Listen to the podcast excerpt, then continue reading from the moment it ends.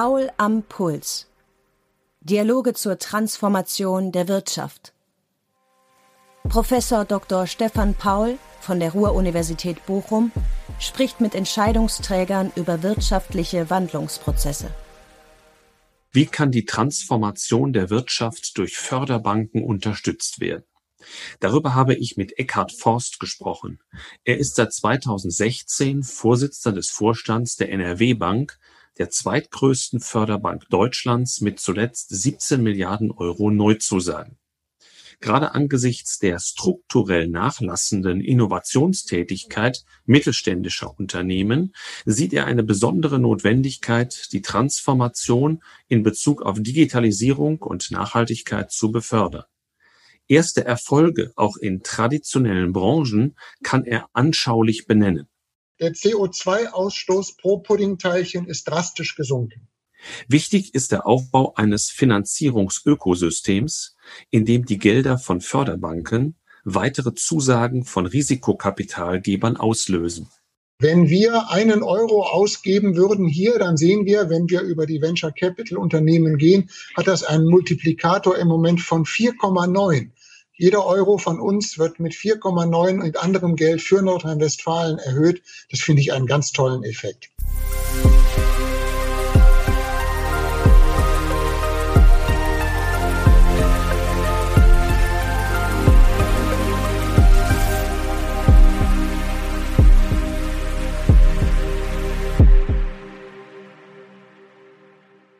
Ja, lieber Herr Forst, herzlich willkommen zu Paul am Puls. Ich möchte heute mit Ihnen über langfristige wirtschaftliche Transformationsprozesse sprechen und beleuchten, wie die dafür notwendigen, ja zum Teil immensen Finanzierungsbedarfe auch tatsächlich gestemmt werden können, vor allem mit Hilfe von Förderbanken. Lassen Sie uns aber vielleicht noch mal in den aktuellen Zeiten beginnen. Corona wird ja gesagt, habe die Transformation der Wirtschaft noch mal deutlich beschleunigt. Wenn wir zurückblicken, was schoss Ihnen als erstes durch den Kopf? Wie hoch ging Ihr Puls, als sich die wirtschaftlichen Folgen der Pandemie im letzten Jahr abzeichneten? Jetzt sind wir gefordert. Jetzt sind wir als Förderbank gefordert. Das war so ungefähr mein erster Gedanke. Äh, da müssen wir ran, denn es war ja klar, äh, dass diese pandemische Lage für eine schwierige Situation in der Wirtschaft sorgen wird. Der zweite Gedanke war dann vielleicht, das können wir, das bekommen wir hin. Wir haben die Kompetenz, wir haben die Erfahrung, wir haben gute Mitarbeiterinnen und Mitarbeiter. Aber ich muss schon gestehen, der dritte Gedanke war so ein wenig ein Stoßseufzer. Ähm, mir schwante schon, dass wir in großer Anzahl im Homeoffice arbeiten müssen, dass viel IT-Infrastruktur gebraucht wird. Das hat alles funktioniert. Aber das war schon ein Moment der kleinen Sorgenfalten. Tatsächlich hat dann ja auch im letzten Jahr das Volumen an neuen Förderzusagen explosionsartig zugenommen. Ähm, wie viel von diesem Zuwachs meinen Sie ist auf die Corona-Pandemie zurückzuführen und wird sich auch widerlegen? Und in welchen Bereichen Ihrer Förderpolitik äh, können Sie aber auch Entwicklungen erkennen, wo Sie sagen, das wird auch deutlich nochmal über die Pandemie hinaus Bestand haben? Ja, das ist äh, einerseits einfach und andererseits komplex zu beantworten. Wir haben etwa 17 Milliarden Euro im vergangenen Jahr äh, neu zugesagt, nach gut 10 Milliarden im Jahr davor. Davon waren knapp 4 Milliarden ausdrücklich so benannte Corona-Hilfe.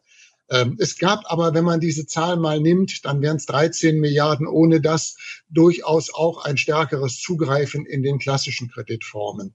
Ähm, man muss vermutlich sagen, viel von dem Geld ist auch von den Unternehmen verwandt worden, um Corona-Folgen abzumildern. Aber grob gesagt vier Milliarden ausdrücklich solche Kredite.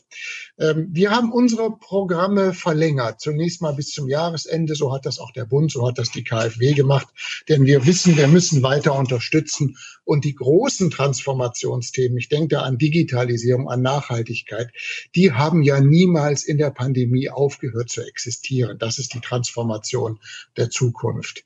Ähm, Digitalisierung, ich glaube, in vielen Branchen haben wir in der Pandemie gesehen, wer seine Leistungen, wer seine Produkte digital anbieten kann, äh, war im Vorteil. Äh, und um dort die entsprechende Motivation zu schaffen, haben wir weiter geeignete Spezialprogramme mit Zinssätzen ab null Prozent mit sehr langen Laufzeiten, bei denen wir eine Zinsbindung zusagen. Also wir wollen in all dem weiter unterstützen. Und dann lassen Sie uns doch genau auf diese beiden zentralen Bereiche mal schauen. Digitalisierung und Nachhaltigkeit, wie Sie es angesprochen haben. Wo würden Sie sagen, sieht es in äh, Nordrhein-Westfalen, in welchen Branchen, in welchen Unternehmen bei diesen Themen besonders gut aus? Wie stehen die NRW-Unternehmen hier im nationalen und internationalen Vergleich da? Um mal mit einem Beispiel zu starten, die Umweltwirtschaft ist sicherlich eine ganz treibende Kraft für die zukünftige Wettbewerbsfähigkeit der Unternehmen in unserem Bundesland Nordrhein-Westfalen. Das ist eine Querschnittsbranche, die ist breit aufgestellt mit äh, Produkten, mit Dienstleistungen, aber auch noch mit zu tätigen Erfindungen, mit einem unmittelbaren Nutzen für Umwelt und Klima. Sie beschäftigt heute schon eine halbe Million Menschen. Das muss man sich einfach immer mal klar machen und ist bundesweit der größte Anbieter von Produkten im Bereich der Green Economy. Die Innovationskraft sehen Sie auch, wenn Sie auf die Patente schauen. Rund 19 Prozent aller in Deutschland angemeldeten Umweltwirtschaftspatente kommen aus Nordrhein-Westfalen. Und die Branche hat sich natürlich auch stark mit Digitalisierung auseinandergesetzt. Ähm, das ist sicherlich ein sehr positives Beispiel. Ähm, interessant ist aber auch, und das betrifft ja dann gerade auch das Kerngeschäft einer Förderbank, wo läuft es nicht rund, beziehungsweise wo muss unbedingt mehr investiert werden? Ich könnte auch fragen, wo gibt es besonderen Nachholbedarf? Ja, ich denke, in der Breite der deutschen Wirtschaft riskieren wir im Moment eine verlangsamte Innovationstätigkeit. Das ist ein Trend, den es schon eine Weile gibt. Ausgaben für Forschung und Entwicklung konzentrieren sich häufig auf wenige große Unternehmen. Das ist auch in Nordrhein-Westfalen so. Und häufig führt auch kaufmännische Vorsicht im Umfeld einer Pandemie zu Bremseffekten. Ähm, dann fällt es dem Mittelstand manchmal etwas schwerer, mit den Innovationen ähm, Schritt zu halten. Deshalb gilt unsere Unterstützung als Förderbank gerade den kleineren und den mittleren Unternehmen. Ähm, wir als NRW-Bank unterstützen mit unseren Programmen äh, deshalb auch ausdrücklich die kleinen und mittleren dabei, nicht nur ihr laufendes Geschäft zu finanzieren, sondern Zukunftsthemen äh, nach vorne zu bringen. Äh, viele Investitionen in Digitalisierung und auch in Nachhaltigkeit werden die Wettbewerbsvorteile von morgen sein. Ähm, wir fokussieren dabei nicht auf ganz bestimmte Branchen, sondern eher eben auf diese genannten Zukunftsthemen. Und ähm, diese Innovation, äh, klimafreundliche digitale Produktion, das ist eine der ganz großen gesellschaftlichen Herausforderungen. Und äh, das wollen wir in allen Branchen im Bundesland Nordrhein-Westfalen voranbringen. Sie haben das jetzt in einem, in einem Nebensatz äh, so gesagt. Kann es so sein, äh, dass die äh, Insolvenzwelle, die ja bisher zum Glück noch nicht bei uns angekommen ist, auch darauf zurückzuführen ist, dass viele Unternehmen eben wichtige ähm, Investitionen zunächst mal zurückgestellt haben, das wäre ja ein bedenkliches Zeichen. Ich glaube, dass kaufmännische Vorsicht dazu geführt hat, im Moment Investitionen so zu steuern, dass der Unternehmer sich recht gewiss ist, dass diese Investition sich lohnt.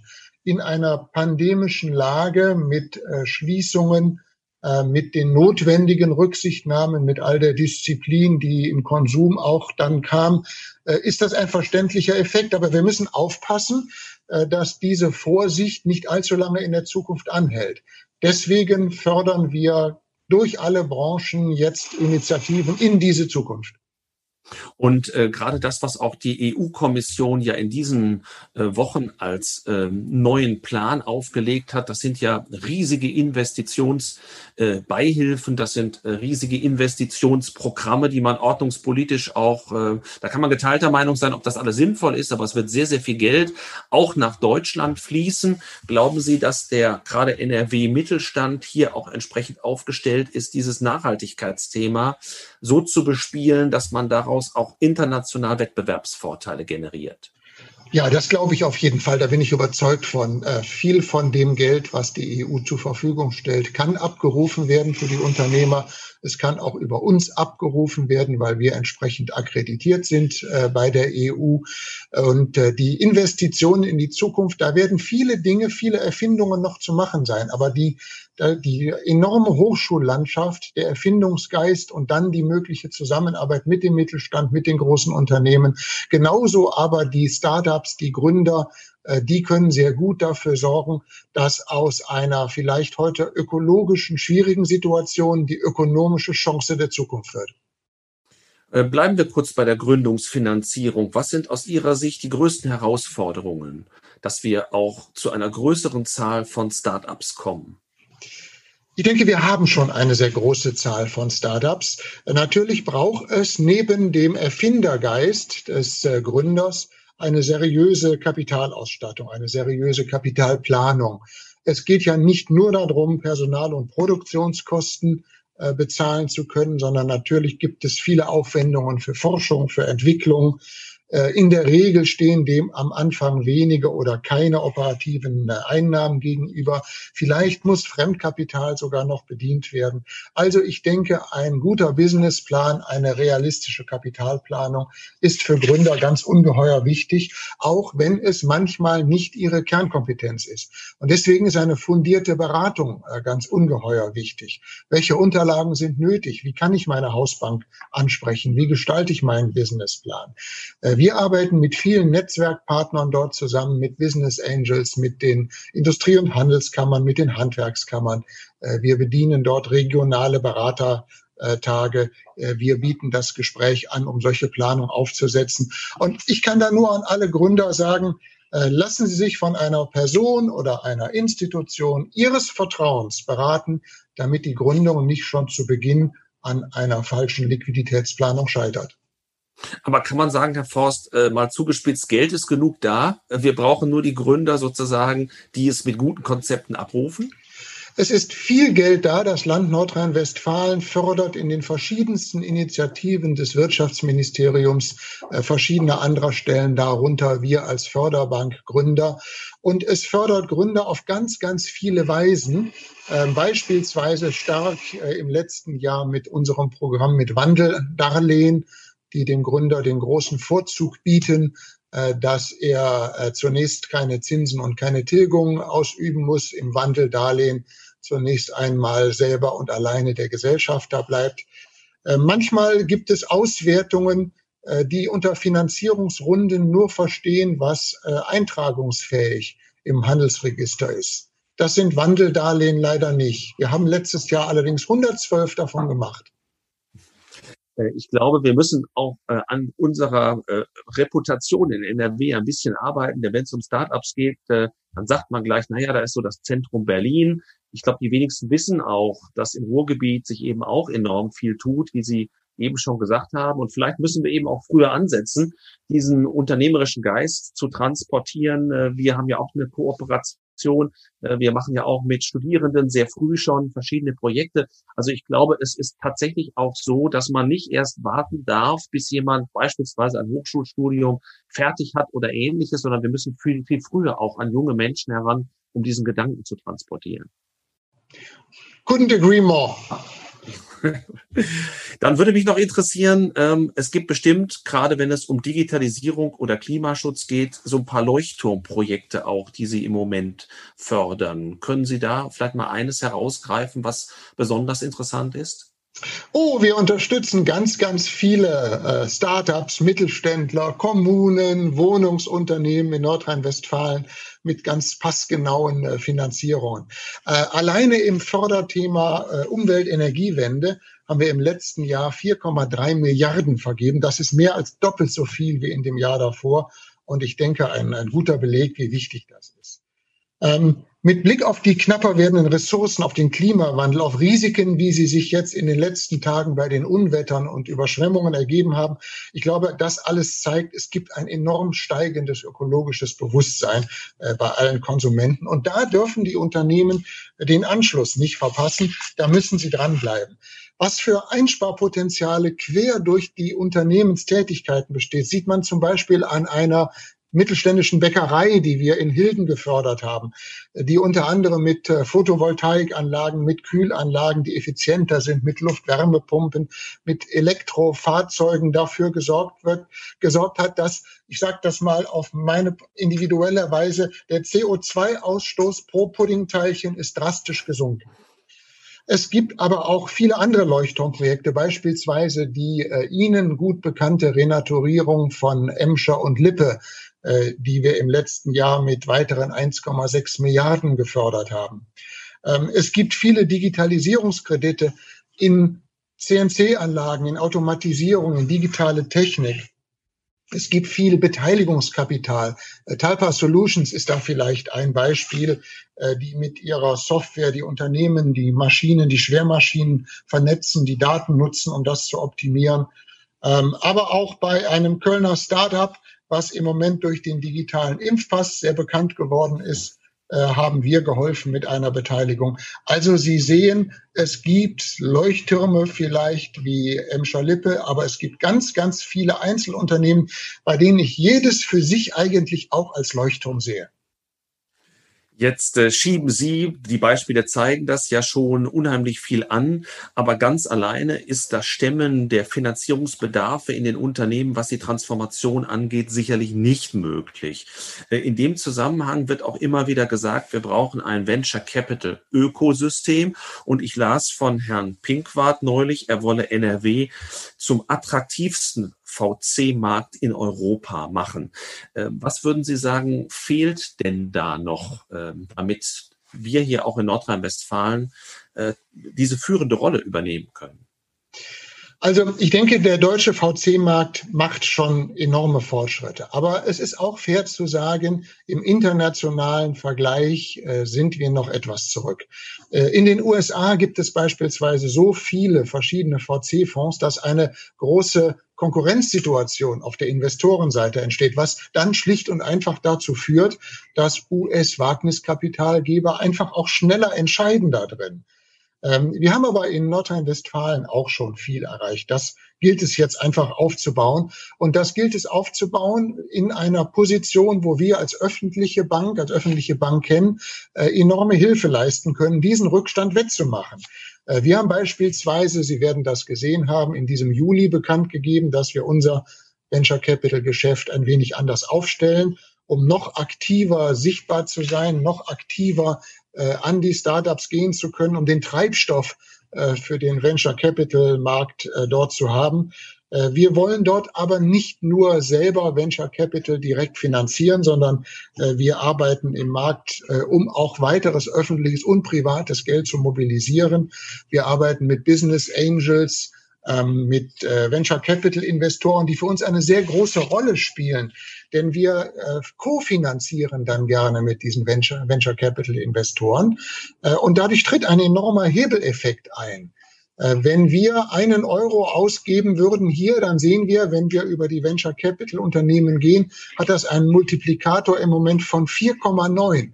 Jeder Euro von uns wird mit 4,9 und anderem Geld für Nordrhein-Westfalen erhöht. Das finde ich einen ganz tollen Effekt. Solche Impulse wollen wir setzen. Solche Impulse setzen wir im Moment. Äh, wir haben jetzt alleine im ersten Quartal, also nochmal, wir sind in der Pandemie im Moment, ähm, sieben Finanzierungen über unser Programm NRW Bank äh, Venture umsetzen können. Und das zeigt, dass solche Finanzierungspartner uns gerne einbinden. Ich denke, zusammen können wir dort in Nordrhein-Westfalen sehr, sehr viel weiter bewegen. Äh, Venture Capital Forst ist ja auch sowas wie eine Finanzierungskultur. Und jetzt bin ich mal böse und frage, kann eine Bank eigentlich Venture Capital so richtig? Ja, klar. Also ähm, Venture Capital ist natürlich nichts, was in einem ganz klassischen Beurteilungsschema eines Betreuers in einer Hausbank äh, das äh, tägliche Geschäft ist. Wir haben dort ganz spezialisierte Kollegen, die das betreiben, die das seit vielen Jahren betreiben. Wir haben einen Beraterkreis, äh, der aus der Branche kommt. Wir sind ganz gezielt in diesem Bereich unterwegs, um diesen Geist, um diesen Spirit unterzubringen. Und gerade der Schritt, sehr eng mit Venture Capital Unternehmen zusammenzuarbeiten, zeigt ja, wir holen das Know-how heran. Der äh, das Startup hat also die Chance, es kann vielleicht mit uns direkt zusammenarbeiten. Vielleicht arbeitet es mit einem Venture Capital Unternehmen, in der Regel irgendwo aus Deutschland zusammen. Häufig ist dahinter unser Geld und darauf kommt es ja an, dass mit unserem Geld in Nordrhein-Westfalen gefördert wird.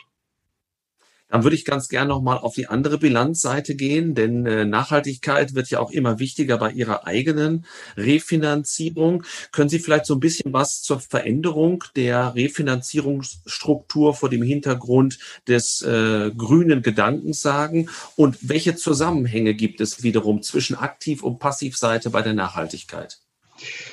Ja, Nachhaltigkeit ist natürlich eines der ganz großen Themen auch für Banken im Moment. Äh, nachhaltige Projekte besonders günstig zu fördern, ist bei uns in der DNA einfach eine der Aufgaben. Äh, dazu haben wir uns verpflichtet auch. Äh, dazu haben wir uns in unseren Nachhaltigkeitslinien ausgerichtet. Aber um das zu finanzieren und das zu refinanzieren, begeben wir beispielsweise grüne Anleihen. Wir haben übrigens inzwischen die zehnte grüne Anleihe im Markt begeben. Die Nachfrage ist enorm groß und äh, wir werden weiterhin solch grüne Anleihen in den Markt geben. Das Thema ESG, das Thema Nachhaltigkeit, äh, dazu gehören wir, glaube ich, zu einem der Vorreiter, denn unsere erste grüne Anlage haben wir schon vor sieben Jahren emittiert. Äh, da waren wir die erste Förderbank in Deutschland, die so etwas überhaupt gemacht hat. Ähm, unseren Erfahrungsschatz in den grünen Anleihen haben wir unter der Überschrift ESG, auch für den Buchstaben S, für die Sozialanleihen genutzt. Äh, wir haben im äh, Juni jetzt unsere vierte äh, Sozialanleihe im Markt platziert. Ähm, der Social Bond hat eine halbe Milliarde für nachhaltige äh, Systeme erlöst. Äh, beispielsweise für die Modernisierung von Schulen wurde zweifach überzeichnet, also auch dort ein Erfolg. Und es ist auch kaum ein Wunder, äh, dass das Thema ESG an den Kapitalmärkten ein großes Thema ist. Denn es ist auch für Investoren immer wichtiger, äh, vorsichtig zu sein mit den Risiken, die sich aus ESG ergeben. Und auch die Regulatorik schaut natürlich darauf. Es gibt die nicht finanzielle Berichterstattung zur Messung der Nachhaltigkeitsrichtlinien. Äh, Im Kapitalmarkt kommt ein ganz neuer Standard mit den Green und Social Bonds auf uns zu. Also wir sind dort auf beiden Seiten aktiv und äh, die günstigen Konditionen geben wir natürlich in diese Projekte dann gerne weiter. Würde ich aber auf einen anderen Bereich kommen wollen, der manchmal so ein bisschen im Schatten der anderen Förderlinien steht. Das ist das Thema Infrastruktur und auch das Thema Wohnraumförderung. Ähm, die Infrastruktur, das sagt man immer so, und es ist ja auch so, ist ein wichtiges Element staatlicher Rahmenbedingungen, ist auch die Basis für wirtschaftliches Wachstum. Wo sehen Sie den drängendsten Förderbedarf in puncto Infrastruktur? Ja, vielen Dank für die Frage. Ich denke, in der Pandemie hat sich jetzt wieder gezeigt, dass Kommunen in der Frage der Bereitstellung von öffentlicher, von sozialer Infrastruktur einfach eine ganz dominierende Rolle spielen. Wenn man nur an Schulen beispielsweise denkt, an Altenheime, an das Gesundheitswesen. Äh, wir haben die Schulen in Nordrhein-Westfalen schon lange vor der Pandemie stark gefördert. Äh, denken Sie an unser Programm NRW Bank Gute Schule 2020, das wir gemeinsam mit dem Land gestartet haben. Äh, vier Jahre lang haben wir damit Investitionen in Bau, in Umbau, in Modernisierung, in Sanierung von Schulen ähm, äh, geflossen. Zwei Milliarden Euro ist das Volumen. Ähm, zwei Milliarden, denke ich, ist ein wirklich ansehnlicher Betrag. Und Schulen und Bildung zu fördern, ist uns wirklich sehr wichtig. Denn das, was wir dort investieren, investieren wir in die Zukunft des Bundeslandes. Mittel für den Bau und für die Modernisierung von Schulen stellen wir weiter zur Verfügung. Es gibt das Programm NRW Bank äh, Moderne Schule, in dem wir den Kommunen seit Anfang des Jahres sogar zu negativen Zinsen entsprechend Geld zur Verfügung stellen. Und äh, nachhaltige Projekte, gerade in der Infrastruktur, bekommen eine immer größere äh, Bedeutung. Das gilt auch und natürlich für die kommunale Digitalisierung. Ähm, auch dort ist es ein Thema mit großem Förderbedarf. Der Weg zu Smart City, zum Breitband, zu Tablets für Schulen, zur digitalen Verwaltung, zu smarten Lösungen für Mobilität, für Energie, ähm, äh, all das fördern wir und all das wird stark abgefordert. Man sollte nicht vergessen, darauf hinzuweisen, dass Corona auch noch einmal gezeigt hat, wie wichtig gemeinnützige Einrichtungen für unsere Gesellschaft sind. Die NRW Bank fördert soziale und kulturelle Organisationen über das Programm NRW Bank gemeinnützige Organisationen. Da werden zum Beispiel gefördert stationäre Alten- und Pflegeeinrichtungen, Organisationen im Gesundheitswesen, äh, Frauen- und Mehrgenerationenhäuser, Kindergärten. Ein Programm, das wir im Moment mal bis zum Jahresende befristet haben. Wir werden sehen, äh, was sich anschließend dort machen lässt.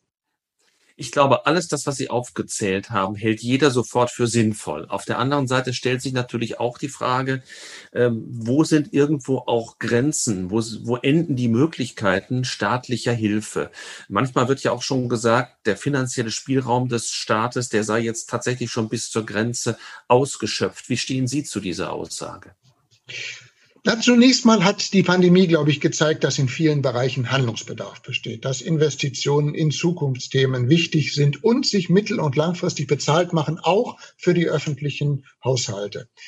Förderbanken, wir als Förderbank in Nordrhein-Westfalen sind für mich der Finanzierungspartner äh, für Kommunen, für die Anbieter öffentlicher Infrastruktur, für das Gesundheitswesen, für den Verkehr.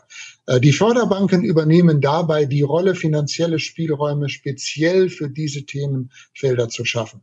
Wir, die NRW-Bank, refinanzieren sich nicht über den Landeshaushalt, sondern primär am Kapitalmarkt, wie wir vorhin schon diskutiert haben. Insofern agieren wir weitgehend haushaltsunabhängig und erwirtschaften das, äh, die Mittel für das Fördergeschäft selber. Ähm, Fazit vielleicht an dieser Stelle zu der Frage, die NRW-Bank steht bereit, die nötigen Investitionen in Nordrhein-Westfalen zu finanzieren. Zu den notwendigen Investitionen zählt auch bezahlbarer, qualitativ hochwertiger Wohnraum. Auch hier unterstützen Sie Förderung, Sie haben es kurz angesprochen, energieeffizientes Bauen, äh, Modernisieren.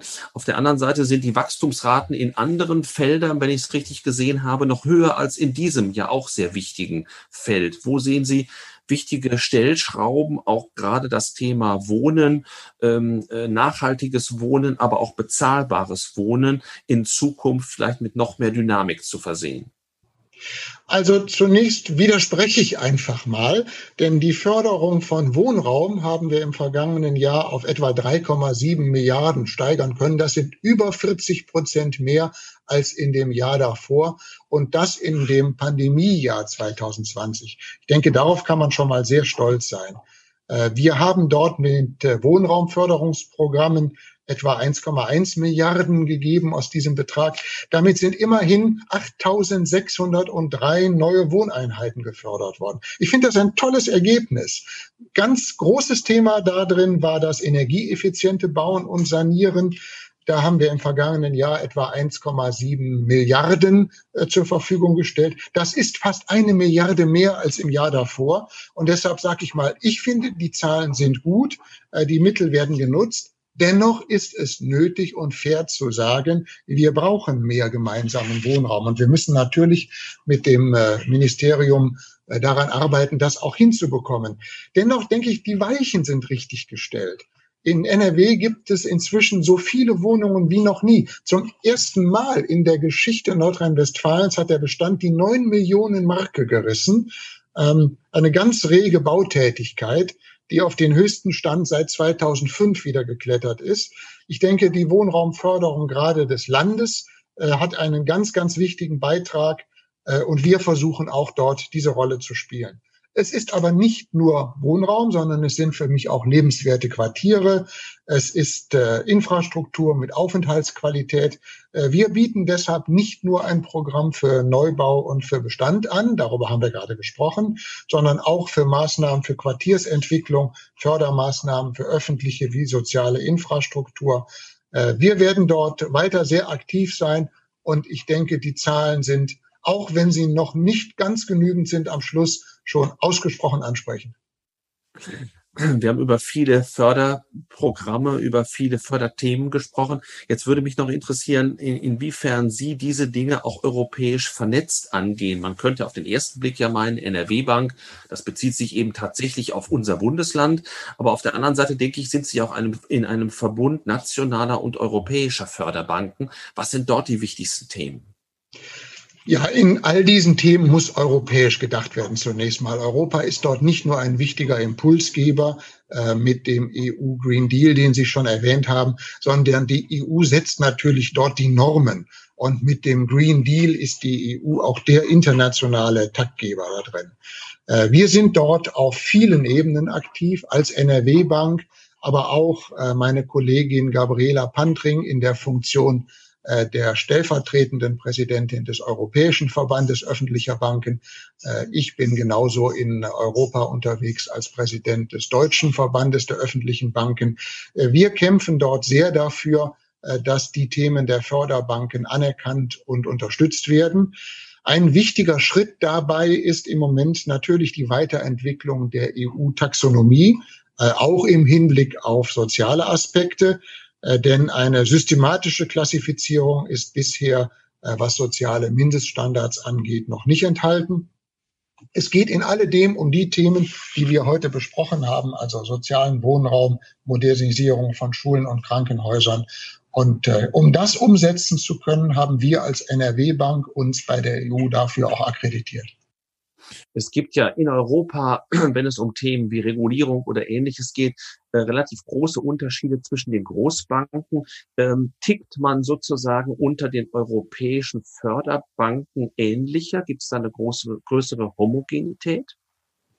Nein, auch die Förderbanken in Europa sind wie die Förderbanken in Deutschland ganz unterschiedlich aufgestellt, so wie die jeweiligen Eigentümer das äh, für sich haben wollten. Äh, manche sind stärker in Zuschüssen engagiert, manche sind stärker äh, in Krediten engagiert. Die Landschaft ist dort sehr breit. Andererseits versuchen wir uns ganz eng dort auszutauschen, nicht nur auf der Ebene äh, des Europäischen Verbandes. Wir haben beispielsweise auch einen Austausch von Mitarbeiterinnen und Mitarbeitern, die wir vor der Pandemie mit den Kollegen der niederländischen Förderbank und auch der französischen Förderbank austauschen können. Äh, ich persönlich äh, leite den Kreditausschuss der französischen Förderbank ESFIL. Sie sehen, wir tauschen uns dort ganz eng aus, um zu lernen, was man besser machen kann. Und man kann immer besser werden. Jetzt würde ich gerne noch ein, zwei persönliche Fragen stellen. Vor Ihrer Zeit als Vorstandsvorsitzender der NRW Bank waren Sie über 15 Jahre bei einer großen deutschen Privatbank tätig. Seit 2007 sind Sie für öffentlich-rechtliche Kreditinstitute unterwegs, zugleich Präsident des entsprechenden Verbandes. Was hat Sie zu diesem in Anführungszeichen Seitenwechsel bewogen? Also ich habe meine Tätigkeit in der Bank 1978 mit einer Banklehre begonnen, habe seitdem für verschiedene Banken in Düsseldorf, in Paris, in Bielefeld, in Hannover und auch jetzt wieder in Düsseldorf gearbeitet. Und äh, das sind keine Seitenwechsel, das sind jeweils hochinteressante Tätigkeiten. Äh, zur NRW Bank zu gehen, hatte für mich zwei Vorzüge direkt. Einmal natürlich ganz persönlich reizte es mich, äh, nach Düsseldorf zurückzukommen. Ich bin hier geboren und habe hier auch mit meiner Banklehre begonnen. Das war einfach eine tolle persönliche Möglichkeit. Aber auch fachlich muss man sagen, ist es hochspannend, Verantwortung für eine Förderbank übernehmen zu können. Es ist die Möglichkeit, Verantwortung im Land zu übernehmen und das zu fördern, was gut ist, was das Land nach vorne bringt. Und es ist aber auch, weil eine Förderbank anders funktioniert, weil Förderung, weil Gutes zu tun eine ganz hohe Motivation ist für die Mitarbeiter, für den ganzen Apparat. Und solche Entwicklungen anschieben, solche Entwicklungen steuern zu können, ist einfach hochspannend. Ich glaube, gerade die jetzige Krise, damit meine ich die pandemische Lage, aber das wird sich sicherlich auch bei der Unwetterbewältigung weiter zeigen, sind öffentliche Banken einfach ganz ungeheuer wichtig, um schnell helfen zu können. Und Sie haben es gesagt, Sie waren ja auch in Frankreich tätig, drei Jahre in Paris. Was ist die wertvollste Erfahrung aus dieser Zeit für Ihre weitere Karriere?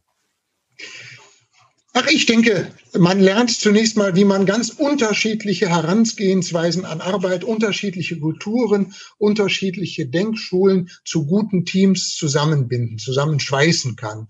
Und äh, das ist auch genauso in Deutschland, in Nordrhein-Westfalen notwendig, äh, Teams dazu zu bringen, mit ganz unterschiedlichen Kompetenzen am Schluss richtig gute Ergebnisse zu erzielen. Jetzt wollen wir nicht zu viel Klischees bemühen, aber gibt es Dinge, die Deutschbanken von französischen Banken lernen können? Es gibt viele Gemeinsamkeiten, bei denen man immer lernen kann, was man im Detail dort anders und besser machen kann. Denken Sie insbesondere an das Thema der Refinanzierung. Ähm, es gibt viele Dinge, die man äh, voneinander lernen kann, wenn man überlegt, in welchen Feldern kann man fördern, wie kann man Startups anstoßen. Das funktioniert alles sehr gemeinsam. Es gibt aber auch Unterschiede. Unterschiede im Herbeiführen einer Entscheidung beispielsweise äh, wo unser Nachbarland Frankreich deutlich hierarchischer vorgeht als wir, die wir schnell über Teambuilding sprechen würden. All das zusammenzubringen ist aber richtig spannend. Und Unternehmenskultur, Mitarbeiterführung, würden Sie sagen, das unterscheidet sich? Es unterscheidet sich sicher darin, dass es in Deutschland ein weniger hierarchisches Vorgehen gibt. Ich äh, sage mal, hier in der NRW-Bank äh, kann mich und spricht mich jeder Mitarbeiter an oder schreibt mich direkt an, wenn er eine Frage hat. Äh, das würde in Frankreich vermutlich in einer etwas geordneteren, hierarchischeren Struktur passieren. Um ein Beispiel zu nennen. Ja, Jetzt setzen ja weiterhin erfolgreiche Förderungen auch tatkräftige Arbeitskräfte voraus, ähm, äh, mit Perspektive auch für die jüngeren Leute, die uns zuhören. Welche Eigenschaften sollte man mitbringen, vielleicht noch stärker als in der Vergangenheit mitbringen, um im Berufsleben der Zukunft zu bestehen? Ich glaube, die gleichen, die es bisher waren. Man muss Spaß an der Arbeit haben. Man muss Lust haben, etwas zu bewegen. Man muss einsatzfreudig sein daran. Man muss sich Neuem öffnen wollen, um weiterzuentwickeln, äh, fachlich, methodisch, persönlich. Wenn man das mitbringt, wird man Erfolg haben. Dann zur letzten Frage. Wir machen immer eine Satzergänzung. Wenn ein Satz anfangen würde mit unserem Generalthema Transformation, dann käme ein Bindestrich. Wie würden Sie ergänzen? Transformation kann man nur entweder erleiden oder aktiv gestalten. Deshalb lassen Sie uns aktiv gestalten. Dann, Herr Forst, ganz herzlichen Dank, dass wir heute Morgen sozusagen Ihren Puls fühlen durften. Und genauso viel Glück beim aktiven Gestalten, denn das kommt ja uns allen dann auch wieder zugute. Bedanke mich herzlich für das Gespräch. Vielen Dank, Herr Professor Paul, und ich freue mich, wenn wir uns bald wiedersehen können. Gleichfalls. Alles Gute.